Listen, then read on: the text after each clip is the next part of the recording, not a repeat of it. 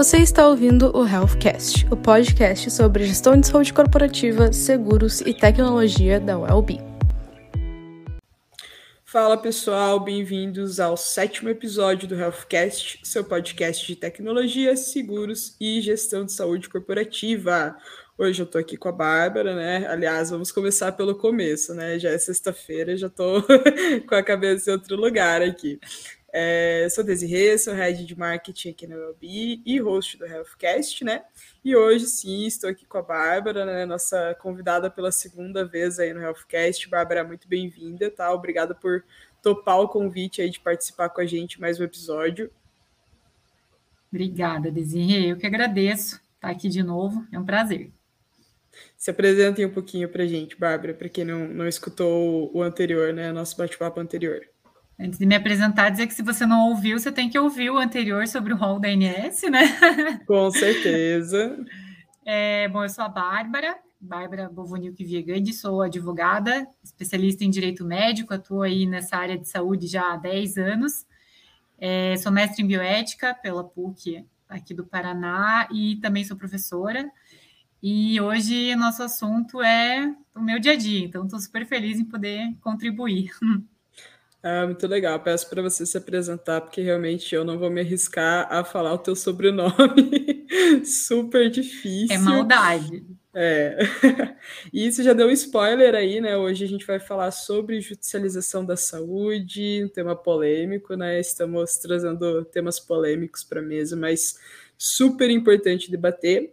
E para a gente começar, então, dar uma contextualizada para a gente o que, que é a judicialização da saúde, né? É, e quais são as principais causas, por que, que é um tema polêmico e tão abordado, enfim, fica à vontade para falar um pouquinho aí de, de algo que, como você falou, está super presente no, no teu dia a dia, né? Beleza, Desirê.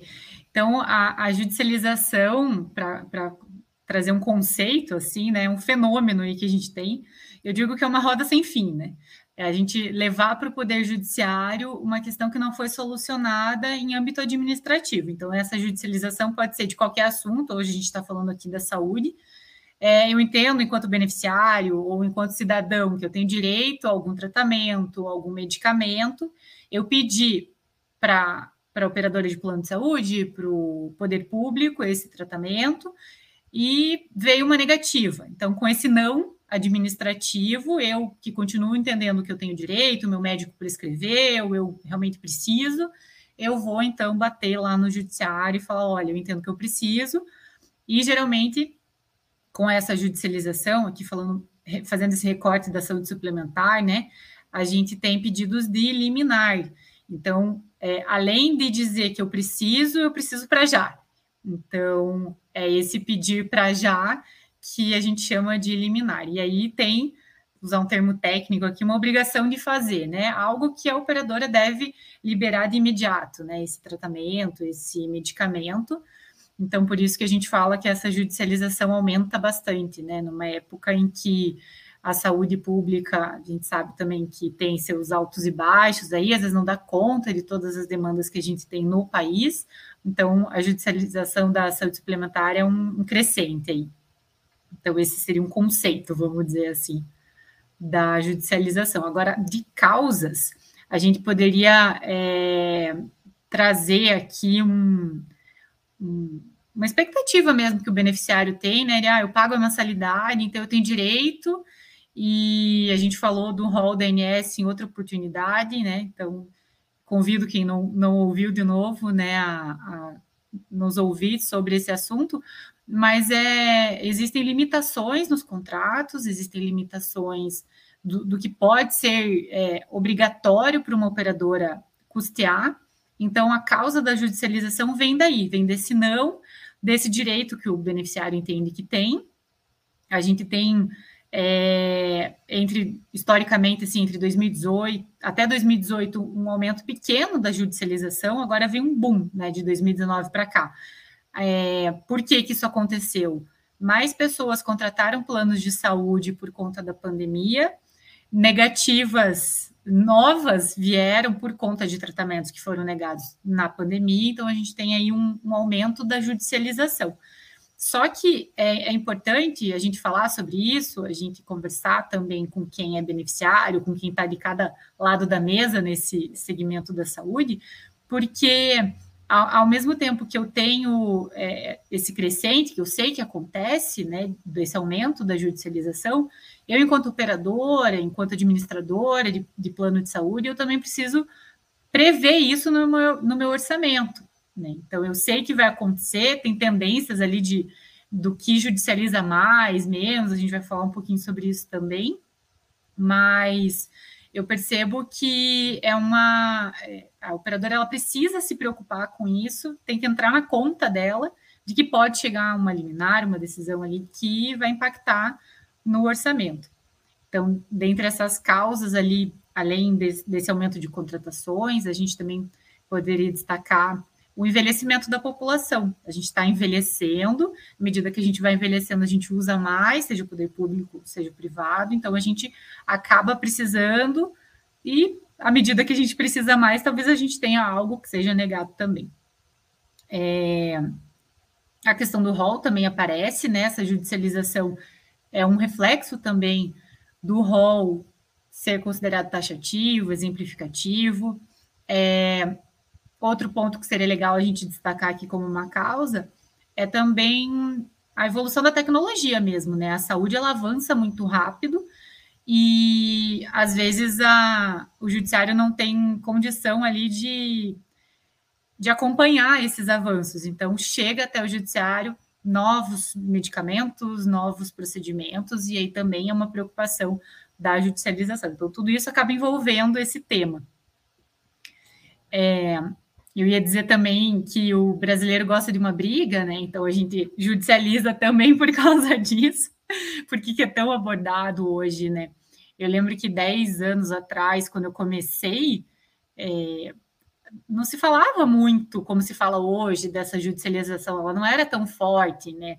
Então o mercado, ele, é, o mercado da judicialização também acompanhou todo esse cenário da saúde os advogados também descobriram uma faixinha de mercado ali para atuar na saúde, então todo mundo acompanhou essa onda, né? Mas o que eu, que eu acho que fortalece essa judicialização também são essas liminares é, de que tudo acaba sendo urgente, né? O paciente, quando ele precisa de alguma coisa, um familiar, tudo para ele é urgência, emergência, não tem muito. É, não consegue diferenciar muito, leva para o juiz tudo como se fosse uma urgência. E aí um número que é legal da gente trazer, né? O Conselho Nacional de Justiça, ele periodicamente atualiza esses dados, então eu busquei é, uma informação bem importante para trazer aqui. 80% das liminares né, desse pedido para já são concedidas.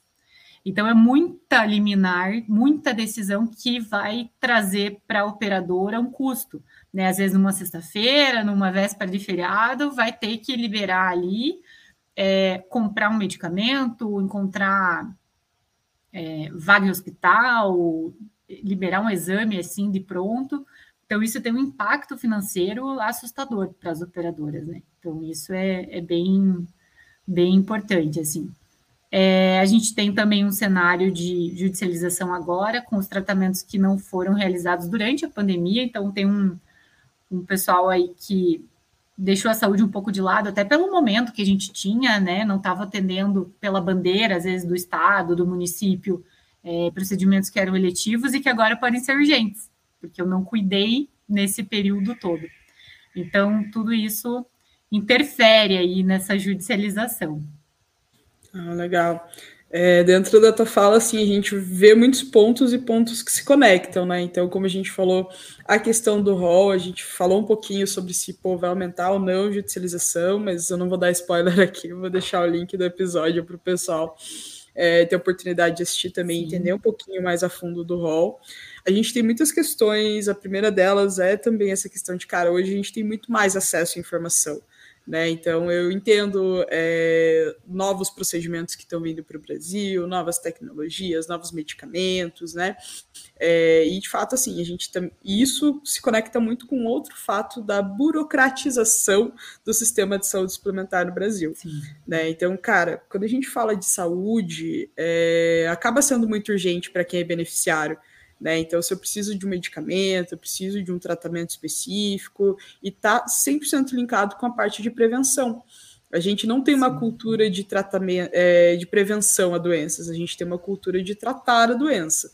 Né? Então, quando a, a, coisa ficou feia, eu vou no médico, e aí, enfim, né, muitas vezes eu já tô, é, descubro algum problema de saúde quando já está em um estado avançado e, e, é mais custoso, né? Então a gente tem que. É, e a gente fala muito sobre isso na Wellbeing, muitas coisas que a gente faz, porque a gente fala bastante de prevenção né? É, e não é necessariamente uma responsabilidade só da empresa que está lá, como a gente trabalha com saúde corporativa, fazer a prevenção, que vai reduzir os custos, mas a gente sabe que, cara, a operadora está tendo cada vez mais áreas de inovação para trazer o assunto da prevenção também, corretoras Sim. que estão envolvidas nesse processo, e a própria mentalidade da gente, né, enquanto beneficiário, de entender que a, a saúde ela precisa ser preventiva até para a gente não arcar com grandes custos, né? Porque, enfim, realmente a tendência é que o plano de saúde fique cada vez mais caro, né? Conforme a gente vem vindo reajuste e tudo mais, porque né, não tem como, né? A conta não fecha no final do Sim. dia. É, então, de fato, a causa, não existe uma causa em específico, né? É, mas a gente vê a tendência assim das operadoras cada vez mais olhando para isso, porque a judicialização, como você falou, o brasileiro adora jogar as coisas para a justiça, né? É, a gente tem essa cultura. É, e a operadora está vendo, cara, cada vez o custo é maior de fazer isso, né? Porque eu vou arcar com advogado, vou arcar é, com todas as despesas que isso vai me envolver ali, né? Então eu, eu preciso ter dentro de casa alguém que consiga fazer essa conciliação, preciso desburocratizar os meus processos para resolver isso da maneira mais amigável possível, né? E, e, qual que é o impacto, né? É, a gente falou da questão das despesas e tudo mais, mas qual que é o impacto dessa judicialização para o mercado de plano de saúde? Legal, Desinha. Isso que você falou, eu achei bem interessante também, é, o custo da judicialização não é só para a operadora também, mas se eu tiver um plano que tem coparticipação, quanto mais eu usar naquele mês, a minha mensalidade vai vir maior também depois. Então, o impacto disso vem no meu bolso também, enquanto beneficiário, né? Além de aumentar todo, toda a sinistralidade ali para a própria operadora. Mas, assim, pensando nos impactos, a gente tem essa questão do provisionamento pela operadora, então, esse antecipar que custos eu posso ter. Então, as operadoras costumam, é, de forma periódica, fazer levantamentos sobre o que está judicializando mais, é, tratamentos que antes eram negados, hoje a gente já inclui e, e libera de uma forma um pouco mais é, é, tranquila, sem dessa burocracia, sabendo que a judicialização pode aumentar.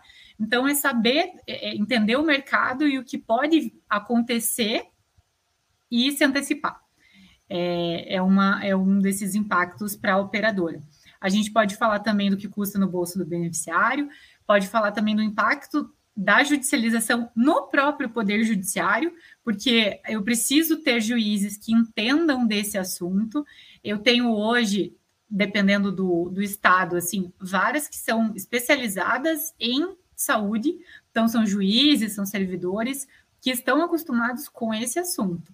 Então a gente vê um movimento também, um impacto dentro do poder judiciário mesmo, que viu esse boom da judicialização e falou, eu também, para julgar, eu preciso entender um pouco mais. Então a gente tem núcleo de apoio técnico criado para fazer perícia, é, mutirão de audiência envolvendo saúde, mutirão de perícia também. Então, é, são coisas que a gente vê o judiciário tentando se adaptar, né? A, demanda que, que chega para ele julgar. É, um outro impacto que é bem importante a gente falar também são as liminares que elas são concedidas, então eu falei ali do 80% mais ou menos é, é concedido, né, de imediato para quem pede, e, e, o que, que eu faço com essa liminar se ela for caçada depois, ou se a ação não for é, procedente, que a gente fala, não for é, se o juiz não entender que o beneficiário não tinha direito àquele tratamento, porque aí eu, enquanto operadora, já paguei, o beneficiário já tomou o remédio, o que, que eu vou fazer? Né? Às vezes a, a, operadora adquiriu porque um ano de tratamento, porque a decisão falava para liberar por um ano, no meio do caminho o paciente faleceu. E eu não posso realocar esse medicamento para outra pessoa, não posso devolver, o que, que eu dou, o que, que eu faço? Então eu tive um custo também. Liminares cassadas é, são um ótimo exemplo também no tratamento que foi fornecido, como é que eu vou ter de volta esse valor? Então, tem um impacto é, no bolso também da operadora que vai ter que repassar esse custo em algum momento. A gente fala tanto da questão dos reajustes, né? Um tema tão sensível, isso também é um impacto e entra nessa conta do reajuste depois. A gente tem também é, como um, um, impacto a questão da saúde das próprias pessoas também, né? Então eu autorizo, é, eu contei uma história para o juiz, juiz acolheu, entendeu que eu tenho direito. Eu vou começar a fazer um tratamento com medicamento que sequer tem registro na Anvisa, por exemplo. E o impacto para minha saúde, né? É, a gente não sabe a longo prazo que, que efeitos eu posso ter com esse tratamento se eu posso ter algum efeito colateral. Às vezes a gente está falando de um tratamento experimental que não tem essa comprovação, e isso pode trazer um, um impacto para a saúde da pessoa mesmo. E, e, até essa questão da tecnologia, né? Se não tem uma eficácia comprovada também no país, é difícil liberar. E como é que eu vou controlar depois, né?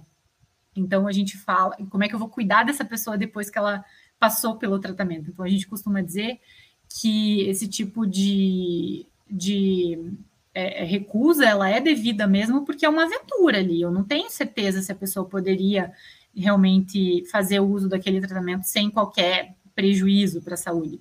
E aí um novo impacto, né? Porque ela pode, de repente, ter alguma complicação e vai começar tudo de novo, né? Vai precisar de um outro tratamento. Então é uma bola de neve mesmo. Mas esses são os impactos, assim, mais que a gente mais vê, vamos dizer assim. Entendi. Como que a gente reduz essa judicialização? Né? A gente falou um pouquinho sobre ah, alguém para fazer uma intermediação, desburocratizar processo, que hoje a gente sabe que, nossa, ainda que tenha um aplicativo ou outro de operadora que você consegue liberar um exame, né? Alguma coisa assim, mas a gente sabe que, no geral, é, existem muitas reclamações do pessoal que não não, não consegue entender, né? principalmente de plano individual. Que os planos Sim. coletivos, você ainda tem o respaldo da corretora, né, que corre atrás ali para conseguir ajudar o beneficiário, passar para RH e tudo mais, ter uma orientação melhor, né? Mas os planos é, o PME, o individual, o familiar, enfim, a gente sabe que tem um, um pouco mais de burocracia, né, para o entendimento do beneficiário. Então, como que a gente reduz essa judicialização? Que a gente sabe que essa redução é positiva para toda para todo o ecossistema de saúde, não só para a operadora, mas para o beneficiário e tudo mais. E qual que é o papel de cada agente, né? Nesse caso, falando, por exemplo, dos planos coletivos é, empresariais, então envolvendo as corretoras, ou enfim, os outros, as outras modalidades de plano, que daí tem as operadoras, diretamente o beneficiário e tudo mais, para evitar esse número alto de judicialização no Brasil. Uhum. É, eu acho que o primeiro ponto que eu consigo pensar, você mesmo já falou na tua fala um pouquinho atrás, que é a questão da prevenção. A gente tem essa cultura de tratar e não de se prevenir. É, eu acho que se a gente tivesse essa mentalidade preventiva de medicina de família, do acompanhamento periódico, assim, é, talvez a gente pudesse prevenir doenças e reduzir esse custo e, consequentemente, essa judicialização que chega ali, né? Não esperar estar é, pior ou precisando de algo que seja mais, mais robusto, assim, né? Então, eu acho que a prevenção seria a primeira coisa. É, a gente vê também, é, é possivelmente, como um, uma forma de reduzir essa judicialização, eu melhorar a experiência do próprio beneficiário. Então, às vezes, a gente tem uma judicialização que não é uma obrigação de fazer, libere o tratamento, o medicamento. Às vezes, às vezes a gente tem uma judicialização voltada assim. É, o telemarketing não atende direito, eu ligo, não atendem o telefone, é, o portal, o aplicativo não funciona, o site não tem todas as informações que eu preciso, e vem uma judicialização. Então, eu poderia melhorar isso também, à medida que eu, que eu entendesse onde que onde que dói ali para o beneficiário nessa relação administrativa mesmo, seria uma forma da gente reduzir a judicialização também, melhorando essa experiência. É, entender as particularidades de cada região, aí pensando em, em operadoras que atuam a nível nacional, entender é, o que, que o beneficiário da região sul é, tende diferente do beneficiário da região norte, lá em questão de tratamento, até dessa, dessa forma preventiva que a gente falou. Então, entender onde eu estou inserido nesse mercado de saúde suplementar poderia reduzir a judicialização também, porque eu entendo que eu tenho mais homens, mais mulheres, mais beneficiário é, idoso, e aí eu consigo fazer políticas também preventivas, mas, mas é, voltadas para a população que eu atendo mesmo. Seria uma forma também de reduzir. É, eu acho que uma forma é, muito eficaz é o que a gente está fazendo aqui também. Então, informar as pessoas, seja um podcast, seja é, vídeo rede social, seja de que forma a gente consegue chegar nas pessoas, mas trazer informação de qualidade e tirar essas dúvidas, esse medo que as pessoas têm do, do judiciário, ah, um advogado que vai explicar. Então, trazer isso de uma forma mais próxima de quem vai usar esse serviço de saúde, eu acho que pode contribuir, e com certeza contribui, para a gente informar e tirar essa burocracia mesmo, né? Uma outra, uma outra coisa que eu acho que é legal é, o movimento do judiciário em entendendo esse aumento da judicialização, fazer essas é, comitês de saúde que conseguem informar os beneficiários e também os magistrados, que, os juízes que vão julgar. Então, é, se todo mundo estiver bem informado, falando na mesma página, vamos dizer assim, eu acho que a gente consegue reduzir também a judicialização. E, e, eu acho que uma coisa que é legal é a gente entender as próprias políticas públicas que a gente tem para alguns tratamentos. Então, às vezes, o beneficiário de plano de saúde, porque ele paga a mensalidade, ele quer ser atendido no plano pela operadora, ele nem sabe que tem uma política pública muito eficaz para uma doença específica, que ele poderia muito bem tratar no SUS e é, não levar essa discussão para o judiciário tendo uma negativa da operadora. Então, é uma coisa legal também da gente entender, enquanto cidadão, né, enquanto brasileiro, que a gente pode também fazer uso do SUS. Então, é, essas, essas sugestões aqui, vamos dizer assim, elas podem ser eficazes para a gente tentar reduzir aí, mas é um, falei no começo ali, né, uma roda que não, não para de girar e é uma tendência mesmo de aumentar. Então, por isso a, a nossa preocupação também em o que fazer com esse cenário, né? Ah, com toda certeza, a gente sabe que não tem uma receita de bolo, né, para reduzir isso. Seria um Sim. sonho se tivesse, né? Ser mais fácil para todo mundo. Mas tem dois pontos dentro da tua fala, assim, que realmente é, chamam muita atenção para além do, do óbvio, né? Que pode parecer óbvio para gente que está no mercado, é, que é a questão da comunicação. Né? Então, ter uma comunicação clara, assertiva, porque muita coisa poderia sim ser resolvida com uma sim. comunicação clara, né? É, com, tentando apaziguar as coisas é, e principalmente alinhar a expectativa, né? Porque existe essa cultura do beneficiário, porque eu pago, então eu tenho direito a tudo. Uhum. E, assim, qualquer coisa que você contrata, né, um serviço, compra um produto, enfim, você sabe que tem aquelas limitações ali, o que, que você está comprando, né? Então, quando você contrata o plano, é alinhar a venda né? E aí a gente fala muito da, da parte do corretor, enfim, do, do vendedor, do operador e tudo mais, fazer esse alinhamento de expectativa Sim. e fazer esse acompanhamento com o beneficiário também, né? E o outro ponto é ser guiado por dados, né? Então, assim, essa questão de saúde populacional, por exemplo, você entender a tua população da tua carteira no geral. Então, de todas as apólices que você tem, você precisa fazer essa gestão né? Você precisa entender, como você muito bem pontuou, enfim, qual que é o perfil de cada estado, qual que é o IDH de cada região, Sim. qual é a, ta taxa é, de pessoas, é, dependendo da idade ali, então mais 65, enfim, porque eu sei que são exigências e perfis muito diferentes, né? E, e fazer esse acompanhamento ali, porque a partir disso eu consigo é, equilibrar melhor as minhas apólices, né? E do lado da, das corretoras, falando um pouquinho, né, puxando um pouquinho para os planos empresariais, a gente precisa que cada vez mais os corretores estejam informados. Né? Então, Também. isso que a gente está fazendo aqui é super importante. Sei que tem vários clientes, parceiros que acompanham a gente. É, e a judicialização ela é um tema que trazem para a gente também. Então, ah, o beneficiário da empresa entrou lá com processo, com a operadora, porque esse procedimento que não foi liberado, enfim, isso são coisas do dia a dia, né, do corretor. Isso gera uhum. uma dor de cabeça, porque daí, enfim, a gente sabe que né, a empresa vai estar tá tendo é, essa quebra de expectativa, né, enquanto contratante, porque o beneficiário dela não teve acesso a um determinado hospital, a um determinado procedimento Sim. e tudo mais. Isso vai refletir na corretora né? Não só na operadora. Então vai entender, pô, você que tem que fazer essa gestão para mim, você, né, você que tem que garantir que está tudo certo lá dentro da operadora, para que, né, minha equipe, os meus beneficiários consigam ter acesso ali ao, ao que eu pago, né? Que Sim. Essa cultura. E então, às vezes a primeira pessoa que vai ser procurada é esse corretor, porque ele que tem, você tem o telefone dele, foi ele que te vendeu esse produto da saúde. Então, é, essa informação também é importante para para esse corretor, para essa pessoa que intermediou isso, saber orientar também, né?